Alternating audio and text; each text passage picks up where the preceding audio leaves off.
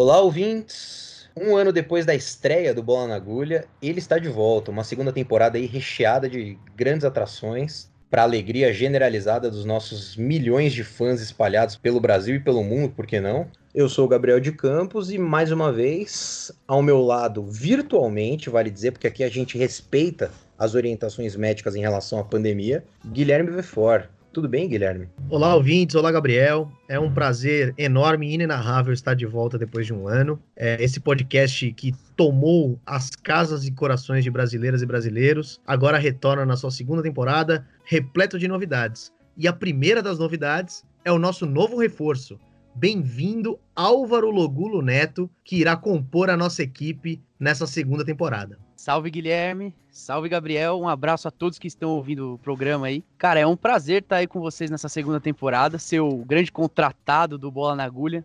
Muito feliz com esse novo formato do programa aí, que tá remodelado, tá atualizado. Por enquanto a gente tá fazendo desse jeito aqui de casa, né? Enquanto continua com a pandemia, mas logo logo a gente vai estar tá junto para tocar esse programa em frente, né, Gabriel? É isso, Álvaro, e você vai reparar gravando Bola na Agulha, que é uma alegria tremenda participar desse podcast. É muito gratificante e importantíssimo para as informações sobre o esporte no mundo. E já que a gente resolveu voltar esse podcast durante a pandemia, nada mais justo do que a gente separar esse programa para falar exclusivamente dela e como ela tem afetado o esporte e principalmente o futebol, que é o mais popular deles.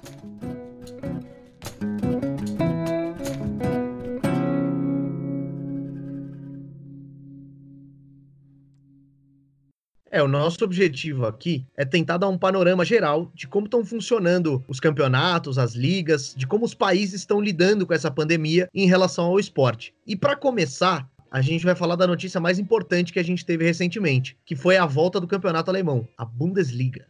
É, Gui, eu acho importante, antes de mais nada, a gente esclarecer né, que cada um dos campeonatos ao redor do mundo, eles operam de forma individual. Então, cada um toma a sua decisão a respeito do que fazer na época da pandemia, né?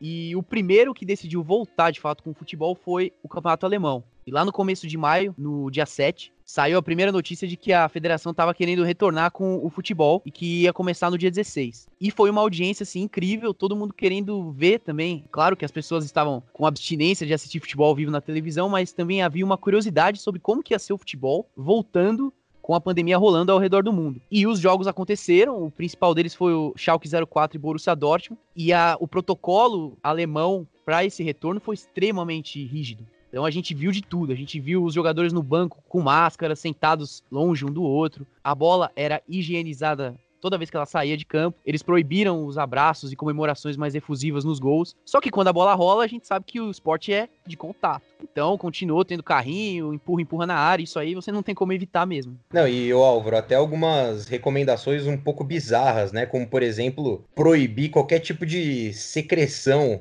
nasal que, que os jogadores pudessem expelir durante o campo. Teve e, isso. inclusive, um dos jogadores do Borussia Dortmund, do jogo que você citou, foi, foi advertido, porque ele deu uma assoada no seu nariz na entrada do gramado. pois é. Era uma das recomendações para que não se fizesse. E o jogo nem tinha começado ainda, né? O jogo nem tinha começado e ele já estava fazendo isso. Eu acho também que houve, assim, uma, uma vontade do pessoal de, de ficar acompanhando, né? De ficar vendo se alguma coisa ia sair do protocolo. E de fato claro. saiu. Mas eu acho que depois disso, eu até fiquei com curiosidade sobre quanto que isso ia ser falado depois. O assunto acabou sendo esquecido. Foi um deslize, né? Teve outro jogador do Hertha Berlim também que deu um beijo no companheiro no final do jogo, depois da vitória. Então eu acho que os jogadores acabaram esquecendo. A gente vai perceber agora, no continuar das rodadas, se esse tipo de deslize vai continuar sendo feito. Até porque, né, Álvaro, se, o, se a imprensa e quem tá acompanhando o futebol e quer que o futebol volte começar a dar muita vazão para esse tipo de notícia, aí vai se perceber que esse protocolo, ele na verdade, ele é totalmente falível, né? Sim. Porque evidentemente que os jogadores vão passar por cima do protocolo o tempo todo. Seja não na hora de ficar se abraçando ou ficar catarrando no chão, mas durante o jogo mesmo, eles vão, tem contato físico, não tem o que claro. fazer.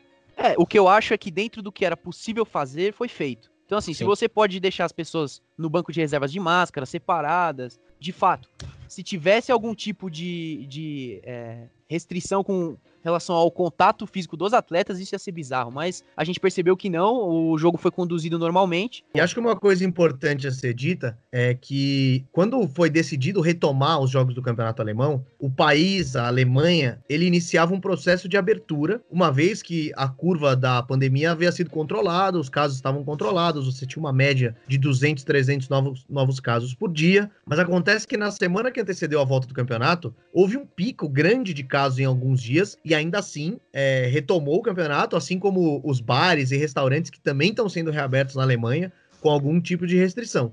Então, é importante que além da gente ficar de olho em como vai ser realizado o protocolo dentro do campo, a gente fique de olho também em como vai ser fora de campo. Vamos supor que haja outro pico da pandemia. Como será que a Federação Alemã vai reagir? Na realidade, Gui, é notícia de ontem isso já, que a própria Bundesliga admitiu que pode ser que o campeonato não termine na data prevista, porque teve um time da segunda divisão que já voltou a ter casos entre os jogadores de Covid. O time em questão é o Dinamo Dresden. É, os casos foram relatados antes do dia 17, quando ia ter um jogo da segunda divisão, e esse jogo foi cancelado. Então a gente vai ter que monitorar isso mesmo, se esses casos vão começar a retornar na Alemanha e uma possibilidade de que o campeonato não termine na data que foi prevista. Agora, eu acho que um ponto é, esse afrouxamento que teve antes do campeonato ser reiniciado, ele foi muito bem calculado, assim, é, se você observar todos os protocolos e as medidas que foram tomadas na Alemanha antes disso, de fato corrobora uma frase que o Tony Cross, né, jogador do Real Madrid, alemão, campeão aqui na Copa do Brasil. Vocês vão lembrar da narração do Galvão, né? Olha eles de novo. E ele falou que a Alemanha, se a Alemanha não conseguisse voltar a jogar bola, nenhum outro país ia conseguir voltar. Então existia uma confiança muito grande das pessoas na Alemanha, dos próprios jogadores, de que é um país muito sério, que tem uma conduta assim que tem que ser vista como padrão. Então se a Alemanha não conseguisse, os outros não conseguiriam. É, Álvaro, como você bem disse, muitas vezes a Alemanha acaba servindo como modelo. Não é à toa que a Federação Portuguesa de Futebol anunciou que tem interesse de retornar à sua liga principal no dia 4 de junho. Lá o futebol parou no dia 12 de março, é, com um campeonato bastante acirrado, faltando 10 rodadas. Então a gente tinha uma diferença de um ponto entre líder e vice-líder. Ou seja, seria ruim decretar campeão ou simplesmente encerrar o campeonato. E agora eles mostram que, com a curva de casos do país mais ou menos controlada, se é, se é que se pode dizer dessa forma, cabe o retorno do futebol. E tem dois casos também que são muito semelhantes a esse da Liga Portuguesa, né? O primeiro deles é a Liga Italiana, que é uma liga mais importante que a Liga Portuguesa, de certa forma até mais importante que a Liga Alemã, é a liga que tem é, a Juventus do Cristiano Ronaldo, né? Que é um dos grandes jogadores aí do planeta bola. E essa liga também parou com uma diferença de apenas um ponto, né? A líder Juventus tinha apenas um ponto a mais que a segunda colocada Lazio. E por que, que a Itália é interessante, para além da disputa do campeonato? Porque, como vocês devem saber, a Itália foi o primeiro grande foco de Covid-19 depois da China, né? O número de casos na Itália subiu muito rápido, o número de mortos subiu muito rápido. Acontece que no dia 13 de maio, pela primeira vez, os dados de Covid-19 da Itália mostraram que a, o número de pessoas curadas e, e que tinham recebido alta já correspondia a mais da metade dos casos. Isso gerou uma reação muito positiva e também o início de uma abertura no país. Esse início de abertura teve como resultado o retorno aos treinos dos times da Liga Italiana. O problema é que ainda não tem data definida, justamente por esse receio, pelo fato da Itália ser um país ainda com muitos casos, ainda com muitas mortes, existe essa, esse medo de retornar ao campeonato. E na Itália tem um negócio interessante. Inicialmente, o protocolo estabelecido previa que caso um atleta testasse positivo para Covid-19, o time inteiro deveria entrar em quarentena, deveria voltar para o isolamento. Acontece que esse protocolo foi tirado, porque os clubes, é, eles reclamaram, eles contestaram esse, esse item do protocolo. O resultado disso a gente não sabe. E na Espanha, a coisa também não é muito diferente. Lá a gente tem o Barcelona em primeiro com dois pontos na frente do Real Madrid e também não tem uma data definida. Inicialmente, a Federação Espanhola estabeleceu que o campeonato voltaria no dia 12 de junho, no dia dos namorados aqui no Brasil. Então a gente poderia. É, as pessoas. Ah que namoram poderiam comemorar essa data especial assistindo o que? Lionel ah, Messi jogando, né, Gabriel? Isso. Não, é. Eu jamais faria isso ia inicialmente estava prevista para o dia 12 de junho, mas o Ministério da Saúde, a Secretaria de Saúde da Espanha, ainda não autorizou que o campeonato volte. Os clubes já voltaram, já estão treinando, inclusive é, uma das grandes manchetes da semana passada foi que a bateria do carro do Arthur arriou e ele infelizmente teve que treinar de Ferrari, que não é uma coisa comum para ele, né? Normalmente ele vai com um carro mais comum. É.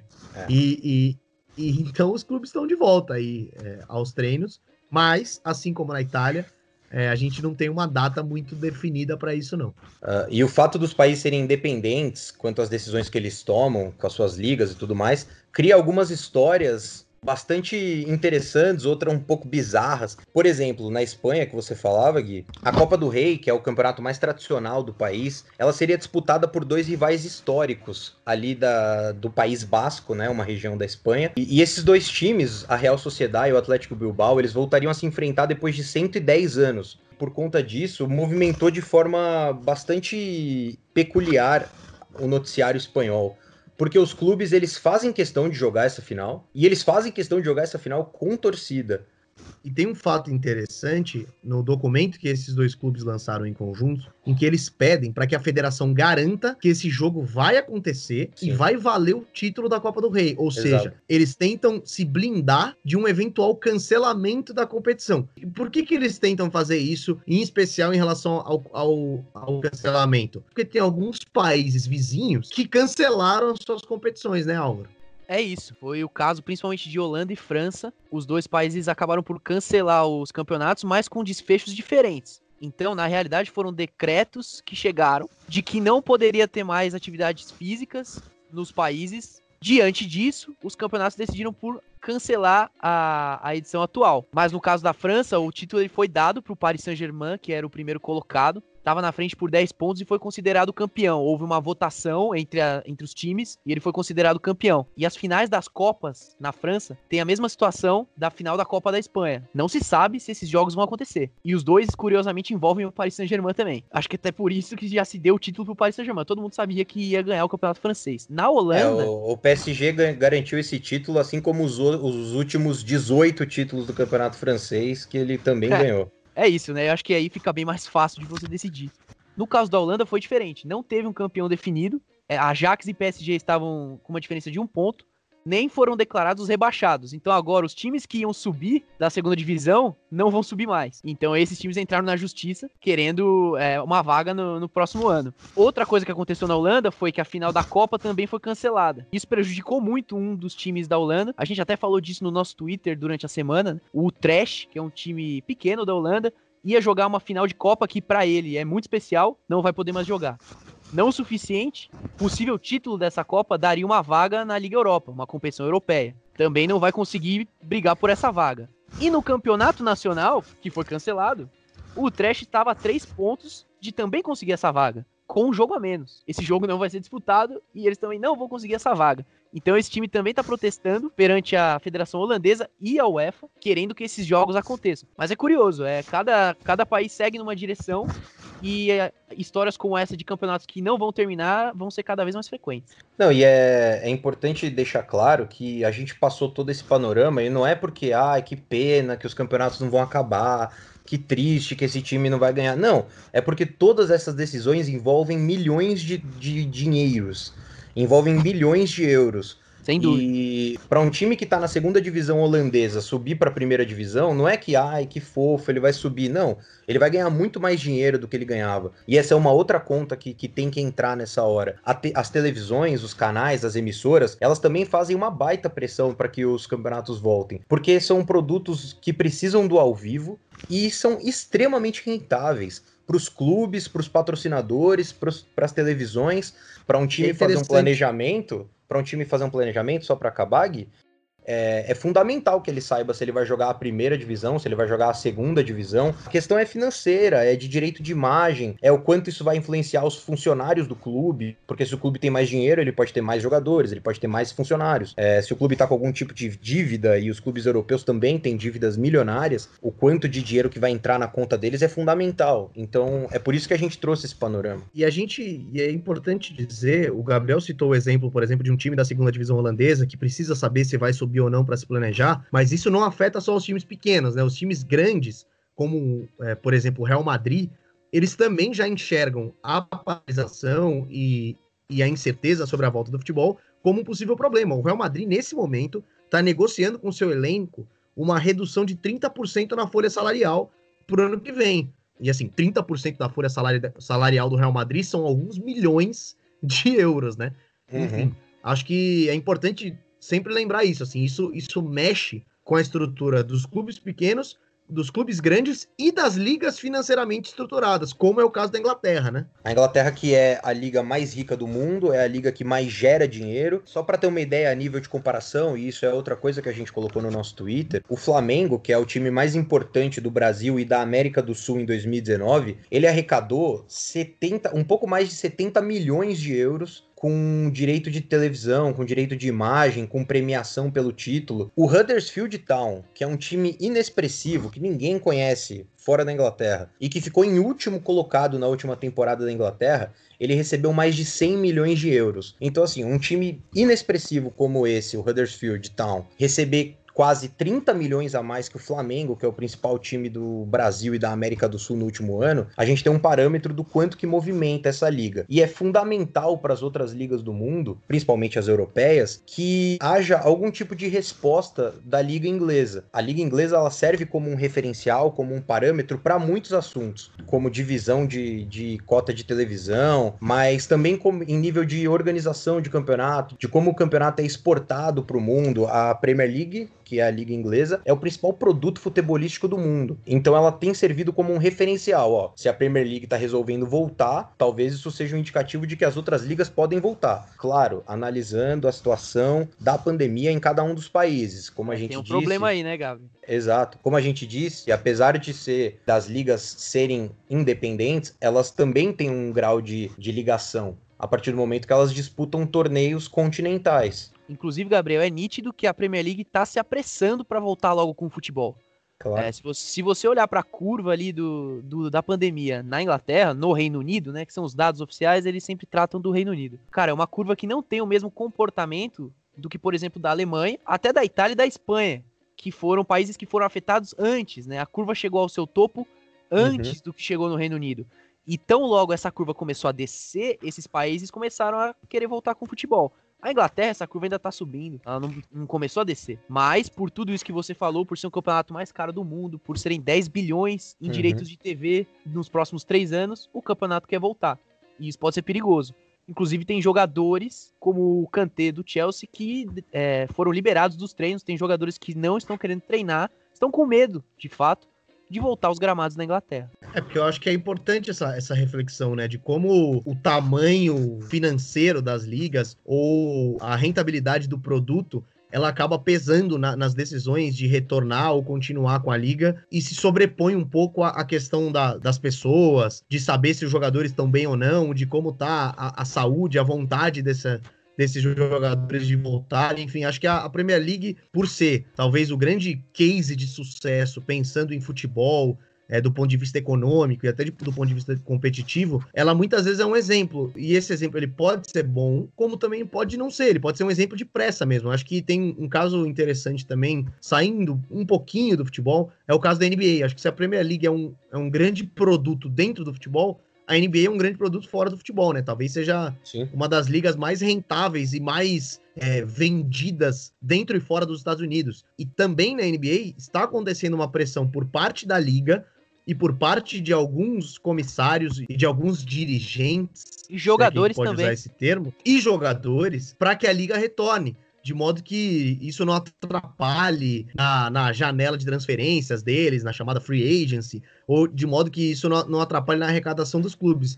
Acontece que a gente não sabe, porque assim como na Inglaterra, os Estados Unidos também estão num momento de curva nada estável. Os Estados Unidos têm os Estados Unidos têm mais de 20 mil casos confirmados por dia. Os Estados Unidos têm um número de mortes muito alto. Então é, é uma situação muito preocupante para que haja uma pressão desse tamanho para retornar o, esporte, entendeu? E, e, mesmo jogadores que no começo se pronunciaram contra, como o caso do LeBron James, que disse que não voltava a jogar enquanto a torcida não pudesse estar nos ginásios, agora eles já começam a se reunir para repensar, para pensar nesse retorno, se esse retorno vai, como vai ser feito, se todos os times vão ficar confinados dentro de um hotel na mesma cidade, enfim, tudo isso está acontecendo nesse momento na NBA. É importante citar a NBA para entender também que, porque é um caso muito semelhante ao da Premier League. São ligas de países de curva, curva de contágio ascendente, são ligas rentáveis, são ligas com super estrelas, são ligas com super times que estão querendo voltar a todo custo em função desse ganho financeiro, entendeu? Muitas vezes essa a situação financeira ela acaba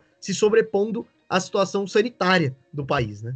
É, a gente fez um panorama aqui dessas ligas e o Gui trouxe muito bem a NBA por uma questão financeira. São as principais ligas do mundo, as que mais movimentam dinheiro, as que mais são transmitidas em número de, de televisores ligados ao, ao redor do mundo. Só que também tem uns casos nada a ver, uns casos bizarros, em que muitas vezes a fragilidade da democracia acaba abrindo brechas também no esporte. É o caso da Nicarágua e da Bielorrússia, ou do Turcomenistão e Tadjiquistão, que foram lugares em que os campeonatos simplesmente não pararam, em que as ligas simplesmente continuaram e tiveram seus campeões. Por exemplo, a Liga da Nicarágua teve seu campeão no início de maio, completamente deslocado do resto do mundo. E... e com festa e gente gente na rua, né? Sempre bom lembrar. É, com festa, abraço, se precisar uma catarrada aqui ou acolá, e desrespeito total a qualquer tipo de isolamento que fosse sugerido por qualquer profissional da saúde. E essa situação da Nicarágua, ela chama atenção, porque há poucos dias, se você procurasse nos relatórios da OMS, você encontraria que a Nicarágua tem 15, 18 mortos por Covid. E esse tipo de situação chama também é um a... país É um país muito evoluído, Álvaro, que tem ah. muita, muita boa condição para os seus moradores. É uma bolha. E aí, e aí, Graças a Deus, então. É, mesmo que a Costa Rica, o Panamá, países vizinhos à Nicarágua tivessem casos acima dos milhares, a Nicarágua ela é abençoada e ela não, só tinha, exato, ela só tinha 18 casos, que é realmente só, um, só um ponto, só um ponto importante, que é a Costa Rica também não parou o campeonato, viu? Só que não foram só, né, por exemplo, a Nicarágua, que é controlada por um ditador, né, o Daniel Ortega, que inclusive ele sumiu durante um mês no início de março, ele desapareceu, não deu nenhuma declaração no, no país sobre o que ele ia fazer com respeito a Covid. Ele sumiu. Foi para um retiro, ninguém sabe. Quando ele voltou, ele ainda falou que o vírus era um, uma coisa de Deus, que Deus tinha enviado para acabar com as pessoas ruins, esse tipo de coisa. Mas assim, não foram só países com o perfil da Nicarágua que tomaram atitudes questionáveis durante a, a pandemia. A gente vai agora voltar para a Europa e falar um pouco da Suécia, por exemplo. A Suécia que nessa semana ganhou os noticiários porque se tornou o país com a maior taxa de mortalidade no mundo. Então, é, é, claro que tem várias formas de você analisar, né? Tem os números brutos, tem as taxas de mortalidade, números de habitantes infectados por milhão. Então são muitos os números, mas na questão de taxa de mortalidade, ou seja, quem se infectou e quantas pessoas estão morrendo, a Suécia é a que, tá, é a que passou todo mundo agora e está em primeiro. E se a gente for analisar o que, que a Suécia fez nos últimos meses, foi contrário a muitas das indicações das organizações de saúde. O próprio futebol lá está se cogitando retornar já em junho. As atividades em escolas para menores de 16 anos não foram paralisadas, bares, restaurantes, tudo isso continua aberto e agora quer se voltar com o futebol e com torcida, já agora em junho. Já querem abrir os portões e deixar todo mundo entrar, sendo que a Suécia tá nessa situação. A Suécia aí que é um, ela seguiu o exemplo do nosso presidente Jair Bolsonaro, que falou que escola é lugar de jovem e o problema da, da Covid são os idosos, que eles são a, o grupo de risco. E a Suécia aí seguiu a risca essa determinação do presidente brasileiro. E deu no que deu. E já que a gente está falando do Brasil e a gente vai começar a falar do Brasil, aqui a situação ela é totalmente atípica, porque se ao redor do mundo as ligas nacionais estão sendo discutidas e as ligas internacionais, como a Liga dos Campeões e tudo mais, aqui no Brasil é totalmente atípico porque a gente ainda tem campeonato estadual. E cada campeonato estadual, ele tem a sua federação, ele é de certa forma independente. E sendo assim, cada campeonato estadual foi parado, foi paralisado num determinado ponto. Então, tem campeonato que ainda estava na sua fase inicial, tem campeonato que já estava caminhando para sua fase final. E aí cada estado teve que decidir o que faria com o seu campeonato. Amazonas, por exemplo, foi o único estado que encerrou o campeonato estadual. Rondônia é mais bizarro, anunciou que o campeonato voltaria em novembro. No Rio Grande do Sul, os times já treinam, já voltaram a treinar, mas voltar ao campeonato gaúcho em maio foi totalmente descartado. E por que, que isso é um problema? Porque o campeonato estadual ele precede as ligas nacionais no Brasil. A Copa do Brasil já estava na sua fase inicial, mas ela engrena mesmo, engata depois dos campeonatos estaduais, assim como o Campeonato Brasileiro. E o início do Campeonato Brasileiro está completamente sem previsão, porque enquanto não acabarem os estaduais, não tem como começar o nacional. Ou se decreta que os campeonatos estaduais vão todos acabar e vão todos é, ser decretados campeões quem tiver na frente e rebaixado quem tiver na, na, zona de rebaixamento, ou vai ter que esperar voltar, acabar a pandemia e, pelo que a gente tem visto no Brasil, o fim do isolamento e um possível retorno saudável ao futebol, ele é completamente imprevisível até agora. Você pode ter casos bizarros, como por exemplo, o Santo André aqui em São Paulo. O Santo André é um time que não é um dos principais times do estado e estava liderando o Campeonato Paulista, estava liderando o seu grupo no Campeonato Paulista. O Campeonato Paulista que para os times grandes, Palmeiras, Corinthians, São Paulo, Santos, ele é muito menos importante do que outros, mas para esses times que só têm os campeonatos estaduais como uma possibilidade de título e com título a gente fala em possibilidade de ganhar dinheiro, eles vão acabar com completamente prejudicados. E diante das incertezas das federações e da falta de respaldo da CBF para esses clubes, times como o Santo André vão ficar completamente à deriva, sem saber quando voltam os campeonatos, sem saber se o rendimento que eles tiveram no campeonato vão ser reconhecidos e eles vão ser decretados campeões ou finalistas, que seja. E sem conseguir manter seus times, né, Gabriel? E esse que é um problema estrutural no futebol brasileiro, que é que são os contratos curtos, de curta duração. Os times fazem contratos pensando nos campeonatos estaduais. Como eles não têm recurso de manter um time o ano todo, o planejamento é feito em função do estadual. Os times montam elencos para jogar o estadual, eles tentam a sorte nesses campeonatos, tentam chegar longe, tentam jogar várias vezes com os times grandes para gerar dinheiro de TV, para que eles sejam assistidos pelos torcedores dos times grandes. E quando acabam esses campeonatos, muitos desses times vendem quase que todo o seu elenco. Eles se desfazem de todo o seu elenco porque eles não têm condição de pagar salário, eles não têm condição de pagar direito de imagem para os atletas, eles não têm condição de bancar os elencos que eles mesmos constituíram. Muitas vezes eles não têm campeonato para disputar, justamente por isso que eles desfazem o time, né? Acho que Exatamente. a gente até em um, um dos nossos programas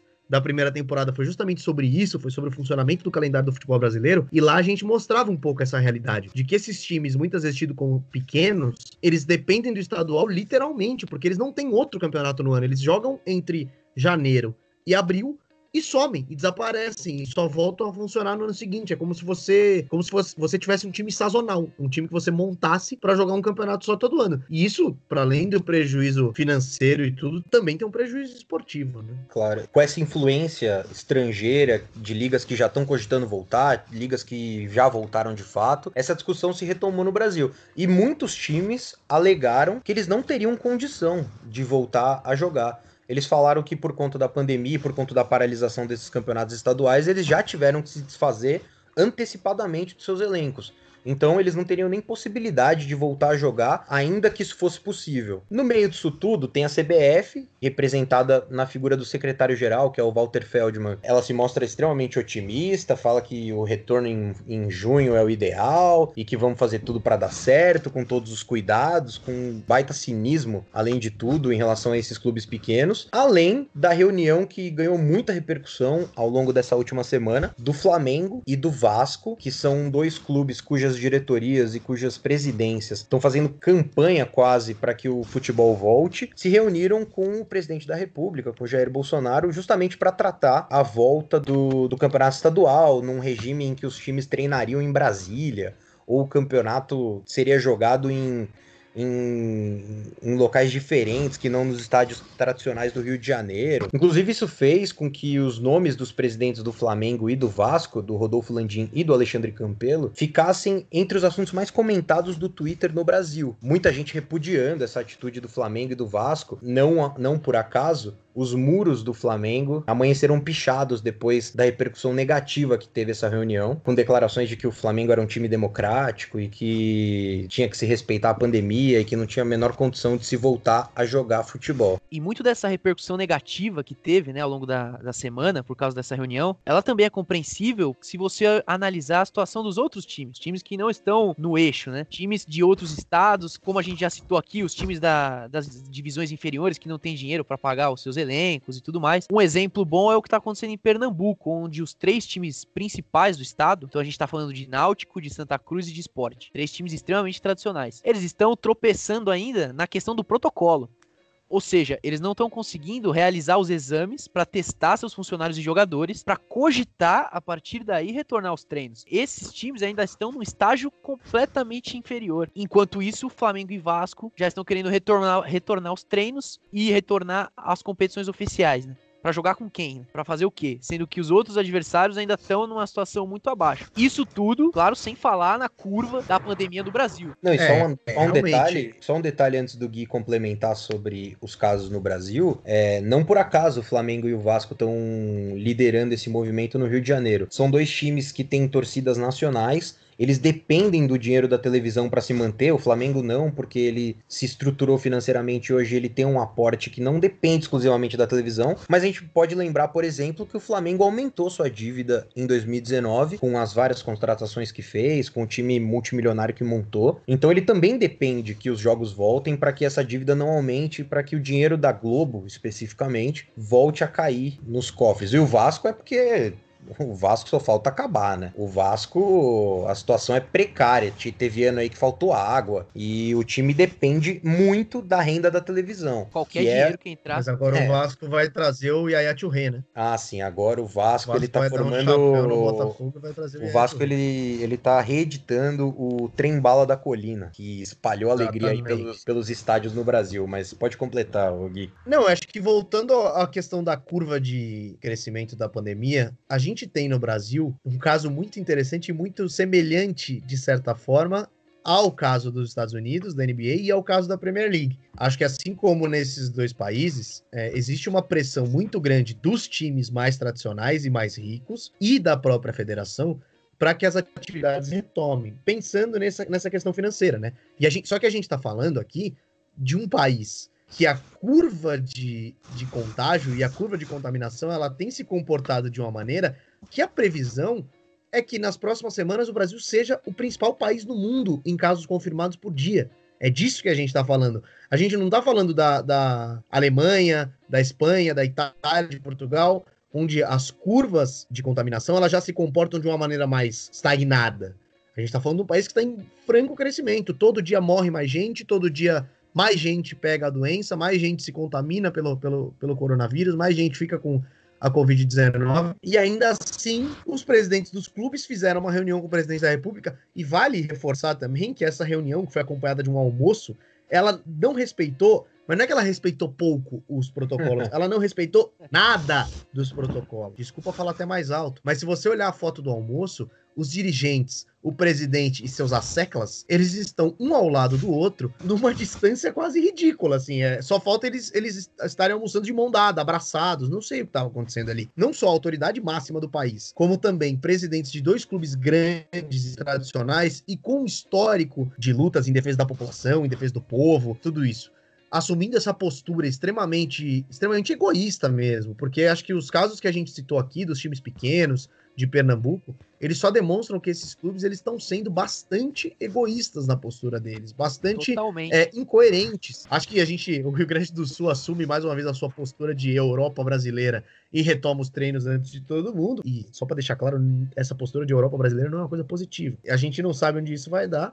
Mas esses dois clubes, Flamengo e Vasco, que estão entre as cinco maiores torcidas do país, com uma postura dessa, primeiro que assim, tem o efeito no esporte, claro, que é justamente essa ampliar essa desigualdade financeira, ou escancarar essa desigualdade financeira e esse poder de influência que os clubes maiores têm. Estamos falando de um clube que tem 40 milhões de torcedores, que é o Flamengo, e nós estamos falando de um clube que tem quase 20 milhões de torcedores, que é o Vasco. Então, imagina um torcedor do Flamengo e do Vasco vendo o presidente do seu time falando que tá tudo bem sair na rua, gente. Tá tudo bem, pode abraçar um amiguinho, comemorar gol, dividir copo de cerveja, enfim. O cara que vê isso, muitas vezes ele pode achar que, que é isso, que tá tudo bem sair de casa, tá tudo bem se expor ao contágio, tá tudo bem se expor à contaminação e expor aos outros a contaminação. Então é uma postura irresponsável do ponto de vista esportivo, mas também do ponto de vista sanitário, do ponto de vista da saúde, e que corrobora com a postura do presidente da República. E é por isso, justamente, que qualquer previsão mais concreta, como a que o Walter Feldman, diretor da CBF, fez, alegando que talvez pudesse voltar o futebol em junho, é irresponsável. Qualquer tipo de previsão concreta diante dessa situação do Brasil em relação à pandemia, para a volta do futebol, ela é irresponsável, porque não tem a menor condição. A gente ainda está discutindo se o isolamento tem que ser ampliado ou não, se cidades como São Paulo vão ser obrigadas a ter lockdown, ou casos como o Amazonas, que a gente falou, em que os caras estão empilhando caixão e, e gente morta pela pandemia. Então, qualquer tipo de previsão cabal sobre a volta do futebol, seja dar alguma data específica ou cogitar, como o Walter Feldman fez, ó, talvez em junho dê, fique tudo bem, é irresponsável. E eu acho que é importante também a gente deixar bem claro, né, que as torcidas, as próprias torcidas desses dois times foram totalmente contra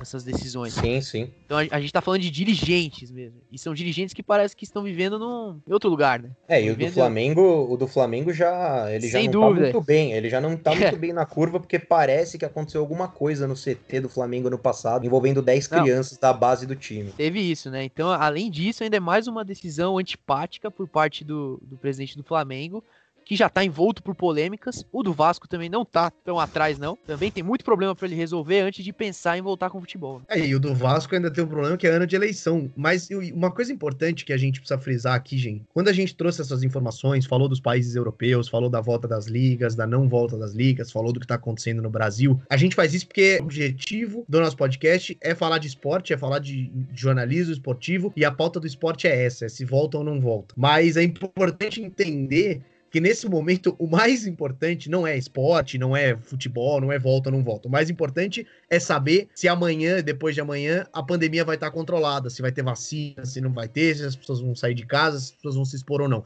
Então, todas essas informações que a gente traz, elas são justamente para dar munição, não só a nós, mas a quem está ouvindo a gente, sobre um assunto que é tão delicado, entendeu? É para a gente conseguir discutir a pandemia do aspecto do esporte, do aspecto da imprensa esportiva. Eu acho que isso é o mais importante da gente salientar aqui. Porque senão, às vezes, parece que a gente está defendendo que o esporte volte, ou que é fundamental discutir a volta do esporte agora, e assim, eu acredito que não é. E acredito que os meus companheiros de bancada também acham a mesma coisa. Claro, e fica aí a, a sugestão para os canais esportivos para que eles passem a falar um pouco mais da pandemia e de como isso de fato tem afetado não só os clubes grandes e a polêmica do Flamengo se reunir com o presidente da República, mas principalmente desses clubes pequenos que tendem a quase que falir diante dessa pandemia. Mas é nesse alto astral que a gente encerra o assunto principal do Bola na Agulha, dessa retomada do Bola na Agulha, desse primeiro episódio da segunda temporada, podemos dizer assim, do Bola na Agulha.